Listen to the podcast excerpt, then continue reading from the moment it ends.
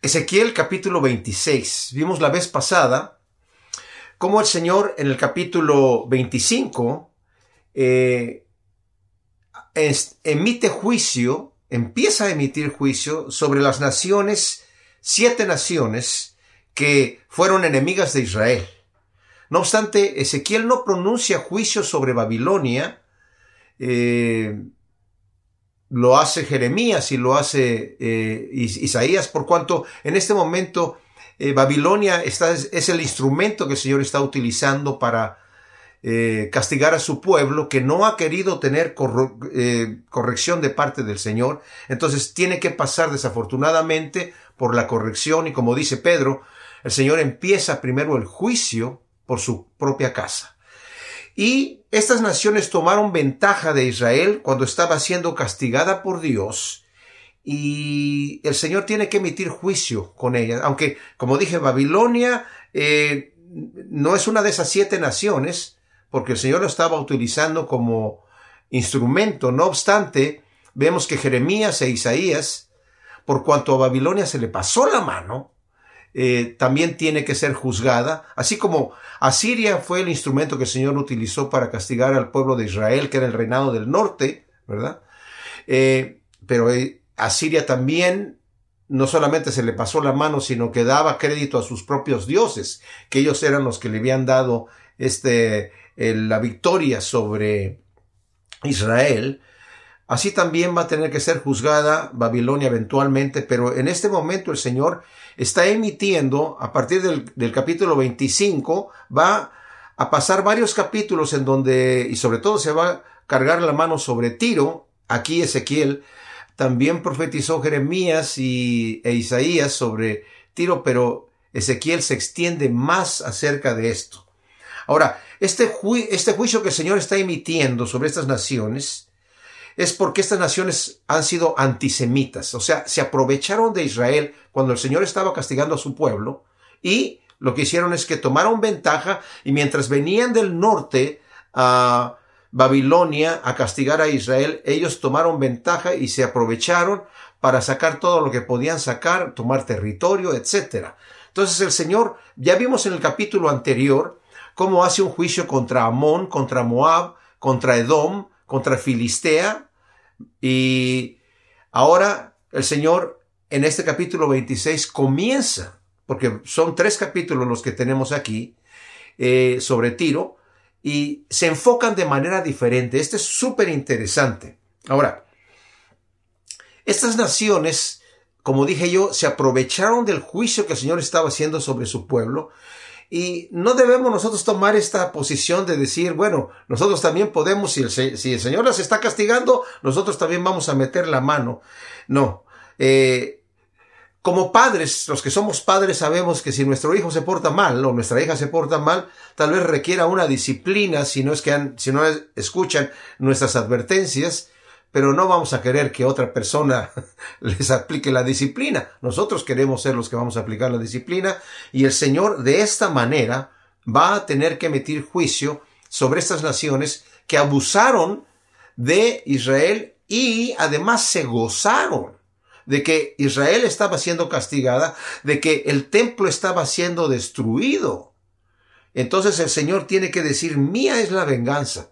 Por otro lado, debemos de tener mucho cuidado y yo quiero eh, hacer un énfasis que en el estudio anterior tal vez se quedó un poquito el saborcito ya una vez que lo escuché yo, como que dije, sí, si queremos venganza, debemos de saber que el Señor, eh, de Él es la venganza, pero tampoco tenemos que tener nosotros mismos en nuestro corazón ese sentimiento de me voy a alegrar ahora que le estén pegando a mi enemigo, que cuando el Señor me haga justicia, yo voy a estar feliz. Porque, por ejemplo, dice el proverbio 24, 17. Cuando cayere tu enemigo, no te regocijes, y cuando tropezare, no se alegre tu corazón, no sea que Jehová o Yahvé lo mire y le desagrade y aparte de sobre él su enojo. O sea, cuando el Señor dice, mía es la venganza, mis amados, no es para que nosotros nos gocemos en la venganza, sino para que nosotros sepamos que el juicio de Dios es un juicio justo y verdadero. Nuestra trabajo y, lo que nosotros debemos hacer, la, obra que nosotros debemos hacer, es orar por nuestros enemigos. Bendecirlos a los que nos maldicen, como el Señor nos lo dijo en el Sermón del Monte. Ora por tu enemigo, porque haciendo eso vas a amontonar ascuas de fuego, que quiere decir, él se va a sentir mal que tú le estés haciendo un bien.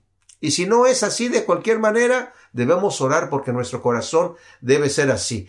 Hay una cosa que vamos a ver aquí de parte de Dios. Dios no se goza en estar castigando ni a sus hijos ni a estas naciones. No lo hace con gozo, lo hace con dolor. De hecho, en los siguientes capítulos vamos a ver que el mismo Señor le dice a Ezequiel que clame, que llore por el juicio que tiene que traer sobre Tiro. Entonces, ¿qué es Tiro? Tiro era la capital de los fenicios y era una gran ciudad comercial. Tenía una marina de guerra muy poderosa, situada a la costa del Mediterráneo. Ahora, Jerusalén también era una ciudad comercial, y vamos a ver aquí que Tiro se va a gozar porque Jerusalén está siendo destruida no tanto porque fuera enemiga en sí, como las otras naciones, de eh, Jerusalén, sino porque Jerusalén le era una competencia comercial, porque venían eh, todo el, cargamento que venían eh, traficando, digamos, de los diferentes países para llevarlos a otros países, si venían del sur pasaban por Jerusalén, y ya sea que Jerusalén decidiera enviarlos por Jope a través del mar Mediterráneo, o se los iba a enviar a Tiro, cobraba una gran cantidad de impuestos. Entonces, Tiro estaba un poquito molesta por esto, bastante molesta, ¿verdad? Eh, y bueno, como dije, tenían una, una marina muy poderosa, una marina de guerra, y e incluso Asiria quiso conquistar y no pudo conquistar. Vamos a leer lo que nos dice aquí. Y nos dice, en el año, versículo 1 del capítulo 26, undécimo, en el día primero del mes aconteció que vino a mí palabra de Yahvé diciendo. Ahora, el año undécimo aquí fue el último año del reinado de Sedequías, que fue el último rey de eh, Jerusalén, de, de Judá. Ya, como dije yo, Israel había sido llevada por eh, los eh, asirios y había sido dispersada por las diferentes naciones. Y cuando Jerusalén fue arrasada por Nabucodonosor, que fue ese mismo año undécimo. Vimos nosotros en el capítulo anterior, el capítulo 24, dice, en el año noveno, en el mes décimo, a los diez días del mes, vino a mí palabra de Yahvé diciendo, hijo de hombre, le dijo a Ezequiel, escribe la fecha de este día, pues en este mismo día el rey de Babilonia se lanza contra Jerusalén. O sea, en ese año, estamos hablando en el, año noveno, Estuvo sitiada Jerusalén por año y medio por Nabucodonosor, pero le está diciendo a Ezequiel que escriba antes de que la historia se escribiera, y se escribe este año porque viene el rey a sitiar Jerusalén. Ahora nos está hablando del año undécimo, que fue el año cuando ya fue arrasada completamente Jerusalén por Nabucodonosor, y seguramente esto es cuando ya sucedió, ¿verdad? Ahora, eh, el juicio de las naciones que nosotros vemos, por ejemplo, en, Mateo 25 eh, del 31 al 46, se refiere a todas estas naciones antisemitas, en donde el Señor pone de un lado eh, las, las ovejas y del otro lado los cabritos, ¿verdad? Y a los cabritos de la izquierda les dice, apártense de mí, porque tuve hambre y no me diste de comer. No se refiere tanto a estar haciendo labor eh, tanto, digamos, ayudando a un hambriento, que eso también, también tenemos que hacerlo, pero dice el Señor reúne a las naciones.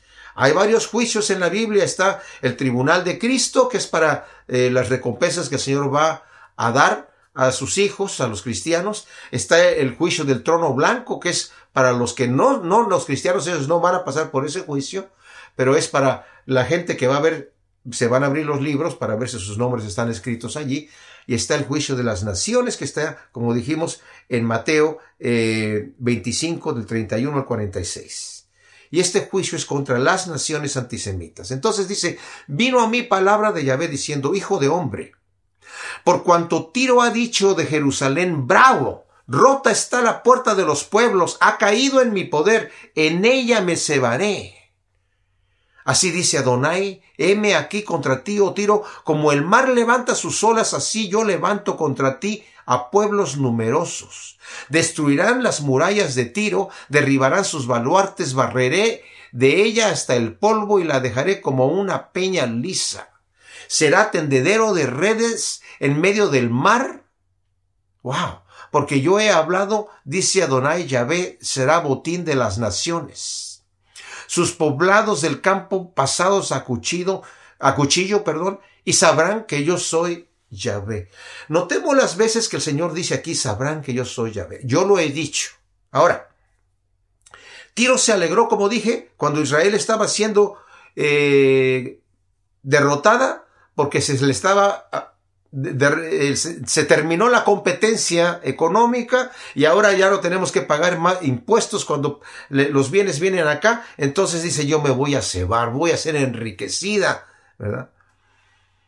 Y el Señor dice, por ese motivo, yo estoy levantando contra ti, dice el versículo 3, heme aquí contra ti, y voy a levantar contra ti pueblos. Así como el mar levanta sus olas y va desgastando las playas, yo voy a levantar contra ti varios pueblos, numerosos, dice que notemos este versículo 3, porque vamos a regresar a él. Y dice, esta profecía es bien especial, van, súper interesante, van a ser destruidas tus murallas, derribarán tus baluartes, barreré de ellas hasta el polvo y de la dejaré como una peña lisa, será tendedero de redes en medio del mar, porque yo he hablado, dice el Señor, y va a ser botín para naciones, sus poblados del campo pasados a cuchillo, y sabrán que yo soy Yahvé. Qué tremenda. Y luego dice el versículo 7, porque dice Adonai Yahvé, he aquí traigo del norte contra Tiro a Nabucodonosor, rey de Babilonia, rey de reyes, con caballos, carros y jinetes y un ejército de numerosas tropas. Matará a espadas, ya lo había dicho anteriormente, a tus hijas en el campo. Armará contra ti torres de asedio, levantará contra ti baluartes. Y afirmará su escudo contra ti, batirá tus murallas con arietes y con hachas destruirá tus torres, te envolverá la polvareda de sus escuadrones de caballería, y tus muros temblarán por el estruendo de su caballería y el rodar de sus carros. Cuando entre por tus puertas como se entra en ciudad desaportillada, los cascos de sus caballos, hollará todas tus calles, y a tu pueblo matará a filo de cuchillo, y tus fuertes columnas caerán a tierra. Estos versículos que acabamos de leer, que son de, como dije yo, del versículo 7 al versículo 11, está claramente hablando de Nabucodonosor. Rey de reyes le llama. No el rey de reyes, el, el rey de reyes es el Señor Jesús, pero es rey de reyes. Este fue el primer imperio mundial. Por eso le llama rey de reyes. Y como le dijo Daniel en su, el capítulo 2 a Nabucodonosor, el sueño que tuvo, dice, el Señor te ha levantado a ti como el rey de, te ha entregado los reinos de todo el mundo. Y el Señor lo utilizó, no solamente para castigar a su pueblo Israel, que ya lo había hecho, su pueblo Judá, pero también para castigar a Amón, para castigar a Moab, para castigar a Edom, para castigar a Filistea, y ahora nos está hablando que va a castigar a Tiro. También va a llegar Nabucodonosor. ¿Y qué es lo que va a hacer Nabucodonosor? Pues dice que va a matar a la gente que está en el campo y toda la gente que estaba fuera de la ciudad de Tiro, que tenía unas grandes murallas y estaba súper armada, eh, pues a los que estaban en el campo los mató a cuchillos. Y luego dice, armará contra ti torres de asedio, levantarán contra ti baluartes y afirmará su escudo contra ti. La forma en la que anteriormente esta gente luchaba en las guerras y cuando, sobre todo con ciudades que eran, tenían muros muy fuertes, como pasó con Jerusalén, que estuvo eh, rodeada por año y medio, es que el, eh, cerraban todas las fuentes de comida. Al final, la gente primero trataban de cegar el agua. En Jerusalén tenían agua porque eh, Ezequías había construido un túnel por dentro, cegaron el manantial y lo metieron por un túnel dentro de la muralla entonces tenían agua, pero comida no tenían. Entonces llegó el momento donde la gente empezó a luchar por comida, muy débiles, se empezaron a matar unos a otros por la comida y eventualmente empezaron a comerse unos a otros. Las mujeres se comieron a sus propios hijos y eso pasó durante la invasión de Asiria, pasó durante la invasión eh, de Nabucodonosor y también volvió a suceder después con la invasión de Tiro después que el Señor Jesucristo había profetizado eso en el año 70 después del Señor, exactamente lo mismo. Y se mataron más entre ellos mismos los judíos que después lo que vinieron a matar aquí. Pero Tiro tenía otra, una, una ventaja.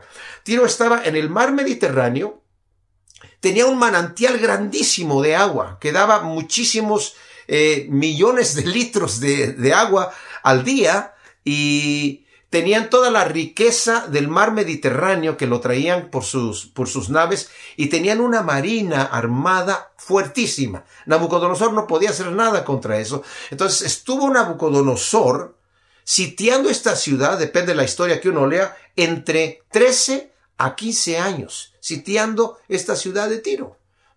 Al final empezó a batir las, las, las paredes, pero cuando llegó a la ciudad ya, a invadirla, a tomar sus riquezas, que era una ciudad muy rica, la ciudad se había movido a una isla que estaba a un kilómetro de distancia. Y Nabucodonosor no pudo hacer nada. Se habían llevado todas las riquezas y la mayoría de la gente. Entonces, enojado, hizo lo mismo que hizo con Jerusalén. Completamente derribó la ciudad y la dejó como puro escombro, ¿verdad? Entonces, aquí entramos al, al versículo 12, dice, robarán. Notemos que ahora está, cambia el pronombre del del singular de Nabucodonosor, que él va a destruir, a destruir, matará, dice el versículo 8, batirá, levantará, armará, te envolverá, está hablando de Nabucodonosor, con los cascos de sus caballos de Nabucodonosor, pero en el 12 dice, robarán tus riquezas y saquearán tus mercaderías, arruinarán tus muros, destruirán tus casas más preciosas y pondrán tus piedras, tu madera y hasta tu polvo en medio de las aguas. Haré cesar el estrépido de tus canciones y no se oirá más el son de tus cítaras. O sea, ya estamos hablando de una invasión directa sobre la ciudad de Tiro, que como dije, ya se había mudado un kilómetro dentro del mar a una isla que estaba allá y también con muros muy fuertes. Te pondré como una peña lisa y serás tendedero de redes y nunca más serás edificada porque yo Yahvé he hablado, así dice el Señor Adonai. Ahora, esto es importantísimo porque como cambia de pronombre aquí, no solamente está hablando de una invasión posterior, ya, ya fue Nabucodonosor y ahora va a venir a otra nación, pero después hubo más invasiones sobre Tiro. Eh, y tenemos que tener cuidado a veces cuando interpretamos la palabra porque a veces esas profecías tienen un cumplimiento muy posterior también, no solamente inmediato. Ahora, el cumplimiento de esta profecía de Tiro viene cuando eh, eh, Alejandro el Grande, cuando empezó eh, a conquistar su conquista mundial, muy joven, ¿verdad? Quería conquistar primeramente el imperio persa porque era muy rico, pero pensó, si yo me voy de Grecia a, conquistar al imperio persa que está hacia el este, eh, Tiro, que tiene una armada muy fuerte, tal vez va a atacar, seguramente va a atacar eh, mi, mi, propia eh, nación de Grecia. Entonces, dijo, primero hay que ir a Tiro. Y llegó a Tiro, envió mensajeros para que se rendieran ante el general Alejandro Magno y se rieron ¿verdad? Entonces Alejandro Magno confiscó varias naves de los, de los pueblos y, naciones alrededor e hizo guerra contra Tiro, pero la armada de Tiro era tan fuerte, la marina, que destruyeron completamente, o sea, perdió en ese momento. Entonces Alejandro el Grande tuvo otra idea y lo que hizo es tomar todos los escombros que había de la ciudad y con eso hizo un gran puente que le tardó siete meses en hacer ese puente y con ese puente movió sus máquinas de guerra y llegó hasta la ciudad que estaba en la isla. Él fue el primero en brincar el muro y le dijo a todos sus hombres, síganme, y lo, siguieron. Derrotaron completamente, mataron a todo mundo a filo de espada, se llevaron todas las riquezas. Y dijo Alejandro el Grande, les voy a dar una lección. Y la lección que hizo fue dejar arrasar completamente con la, con la, imagínense, los escombros que había dejado eh, Nabucodonosor los utilizó para hacer ese, ese puente, o sea que no quedó nada de tiro acá. Y por el otro lado arrasó con la isla completamente, la dejó debajo del mar y dejó peñas lisas solamente que se usaron directamente como tendedero de las naciones. Y continúa diciendo aquí, dice, así dice Adonai Yahvé a Tiro, no se estremecerán las islas ante el estruendo de tu caída con el lamento de tus eh, alanceados y el degüello de tus víctimas dentro de ti.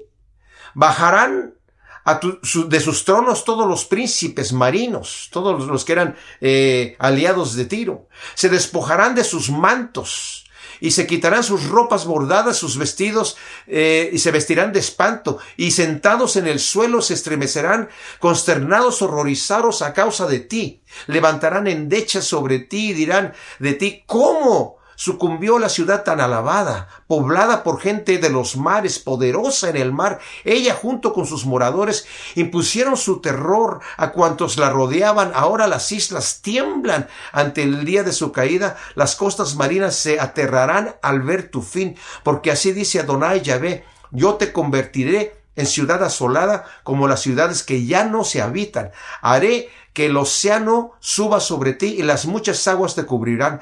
Te hundiré con los que descienden al sepulcro, agentes de tiempos remotos, y te pondré en las profundidades de la tierra entre las ruinas de las antigüedades con los que descienden al sepulcro para que nunca más seas poblada, pero yo pondré gloria en la tierra de los vivientes. O sea, yo voy a poner mi gloria en Sión, en, mi, pueblo, ¿verdad? A mis hijos los he castigado, pero los voy a volver a reconstruir. Pero a ti te convertiré en espanto y dejarás de ser, serás buscada, pero nunca más serás hallada, dice Adonai Yahvé. Ahora, esto, esto fue exactamente lo que sucedió. Y como esta lección dio Alejandro el Grande, dice, voy a hacer esta lección para que la próxima vez que yo vaya a otra ciudad, a otra nación, no me resistan y eso hicieron. Se temblaron toda la gente cuando llegaban, salían y le, le abrían eh, los brazos a Alejandro el Grande cuando llegó a Jerusalén más adelante, ¿verdad?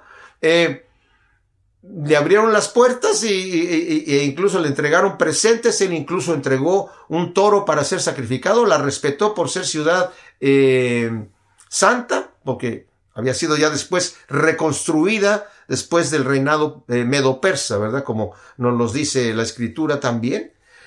Y esto sucede 240 eh, años después, ¿verdad? Una de las cosas que podemos ver es que cuando va uno a esas tierras de Israel y a esas tierras lejanas, vemos lo que le llaman tels, que son ciudades que están destruidas y después construyen otras sobre ella y después las destruyen y construyen otras sobre ella, sobre ella y son como montes, pero tienen unas, una, una, una forma alargada, más altas de un lado que del otro, pero de tiro no se conoce nada, no hay nada. Entonces, vemos cómo se cumple la palabra de Dios aquí. Dice, porque yo lo he dicho. Ahora mi pregunta, mis amados, es, eh, ¿por qué la gente no quiere creer?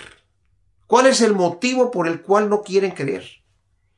Estaba yo leyendo Tomás Huxley, un ateo que le llamaban el bulldog de Darwin. Él dijo incluso, la razón por la cual yo no quiero creer es porque no quiero dar cuentas a un Dios que me va a pedir cuentas de mi, vida inmoral que vivo. O sea, esa es la verdadera razón. Yo tenía un tío que me dijo, yo no puedo creer en Dios que, que nos tiene como conejillas de India. Pues, ¿qué vamos a hacer? Dios es Dios. la verdad, Dios nos ama. ¿Y qué vas a hacer? Dios, como dicen en, en, Chile, ¿verdad? Me gusta ese dicho que dice, Dios es quien raya la cancha. Él es el que dice las cosas como son.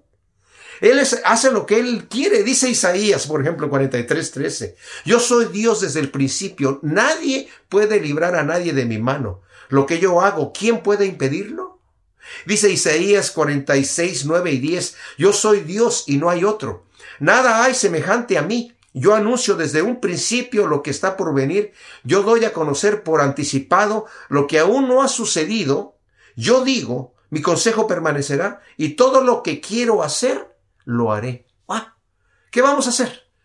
Dios es, pero ¿saben qué? Eso es bueno, porque Dios es santo, es bueno. ¿Qué es lo que Dios quiere de mí? Dios nos manda que debemos ser amorosos, compasivos, misericordiosos y santos. Pero tal vez tú no quieres ser eso y por eso dices yo no quiero creer en un Dios que me quiere, quiere que yo sea amoroso cuando yo quiero odiar a este y que, que yo sea compasivo cuando yo me quiero vengar, misericordioso, no, santo, no, yo quiero ser impuro, yo quiero vivir, yo no quiero tener ningún tipo de restricción. Ah, pues entonces mi amigo, tienes una buena excusa para no creer, pero te voy a decir una cosa. Eso no te va a librar de un juicio eterno. Tenemos un Dios amoroso. Por el otro lado, qué bueno que Dios es todopoderoso, porque el mal va a dejar de existir. Mi consejo, si tú no conoces a Cristo, es que tú le digas hoy, Señor, yo quiero conocerte personalmente, quiero entregarte mi vida, quiero que tú me lleves de la mano, que me muestres tus caminos santos, yo quiero servirte. No permanezcas en la oscuridad, ¿verdad? Como nos dice Juan 3, 16 al 21. La condenación es que los hombres amaron más las tinieblas que la luz porque sus obras eran malas y no las quisieron traer a la luz para que no fueran reprendidas. Yo quiero traer mis obras a la luz y si son reprendidas me arrepiento delante de Dios. Y lo bueno de todo esto es que Dios nos perdone. Acércate al Señor y vas a ver que el Señor tiene un gran amor por ti y qué confianza es saber que tus pecados pueden ser perdonados y que tienes una gran promesa de vida eterna. Yo pongo mi confianza, mi vida completamente en esta palabra en la cual yo he creído. Dios no nos tiene como conejillos de indias, nos tiene porque nos ama. Pero si tú te vas al infierno, mi amigo o mi amiga, es porque eres demasiado terco o terca para quererte ir, porque el Señor hace todo lo posible para que no lleguemos ahí. Dios te bendiga.